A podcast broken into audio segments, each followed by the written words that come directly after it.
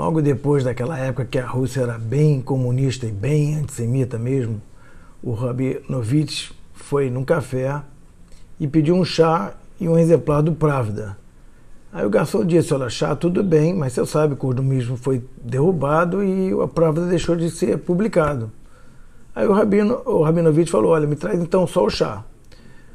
No dia seguinte, vou lá, o Rabinovich de novo, e pediu, olha, me traz um café, é, um chá, aliás, e é, um exemplar do Pravda. E o garçom disse a mesma resposta, olha, não tem.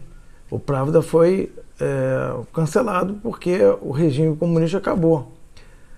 Terceiro dia volta lá o Rabinovich, aparece de novo e pede a mesma coisa. Aí o garçom já estava impaciente, falou: Escuta, três dias o senhor vem aqui, o senhor me parece um cara inteligente, pede a mesma coisa, eu lhe digo que não tem, que o regime soviético foi derrubado e que a gente não tem mais o Pravda. E aí o Rabinovich responde: Eu sei, eu sei, mas é que é tão bom ouvir isso. Essa paraxá é a mais longa paraxá que a gente tem. E um dos motivos é que ela repete 12 vezes a mesma coisa, as oferendas que foram doadas pelos líderes das 12 tribos. Só que elas eram iguaizinhas, a mesma carroça, com dos animais, com tudo, era tudo igual. Então é difícil entender como a, a Torá, que é sucinta nas suas é, palavras, repete as mesmas iguaizinhas, quando podia ter escrito, olha, foi dado pelo, pelo, pelo príncipe tal é, determinada coisa e as, os outros príncipes deram da mesma forma.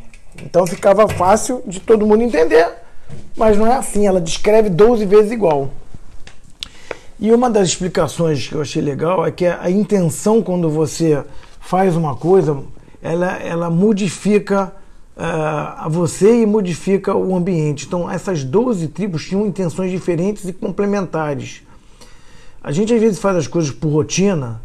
É, eu, né, boto tefilim, você pode acender uma vela, tudo pode ser uma rotina, mas se você tiver uma intenção diferente, ou parar um pouquinho para ter uma intenção diferente naquela vez, você vai ver outros, é, outros níveis que você pode alcançar, mesmo fazendo igualzinho.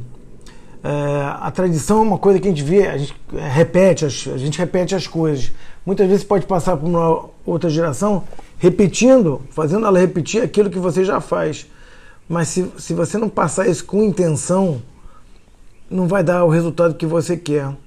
É, a gente vê que a união não é só é, eliminar as diferenças, é focar nas qualidades que cada um tem.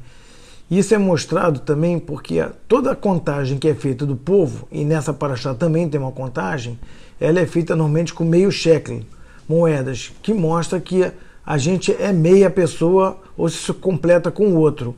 Mas nesse caso aqui, das contagens desses levitas, foram contados um a um e não com moedas.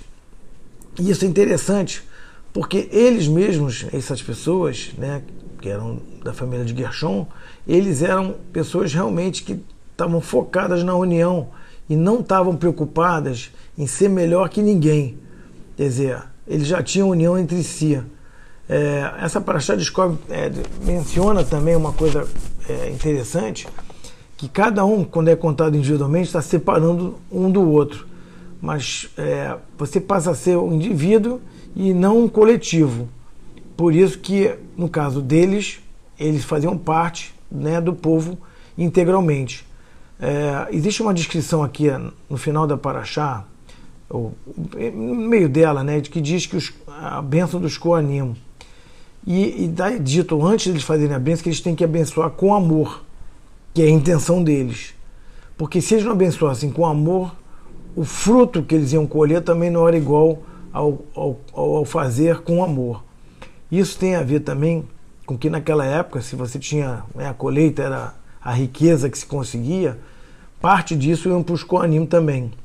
Então, certamente, o sucesso do povo com a bênção que não era uma bênção deles próprios, vinha de Hashem, eles só eram, vamos dizer, os interlocutores dessa bênção, é, eles, eles acabariam colhendo literalmente os frutos dessa bênção. Então que a gente possa ser repetitivo, repetitivo, né, como, como Rabinovich, mas que as nossas intenções sejam cada vez mais elevadas e puras, porque isso nos modifica e modifica o efeito que a gente causa ao fazer uma coisa repetitiva. Ela, ela, ela causa um efeito no mundo diferente. Uma boa semana, só coisas boas. Se você ouviu até aqui e gostou, e puder compartilhar com os amigos ou com outras pessoas que você goste, é, essa paraxá que a gente publica uma vez por semana tem só a finalidade de melhorar nós mesmos e aos poucos também melhorar as pessoas que estão é, ouvindo. Esses ensinamentos não são meus, são da Torá, que vem da palavra or, e significa luz. Então a gente acrescenta luz nas nossas vidas e as pessoas que estão à nossa volta. Obrigado.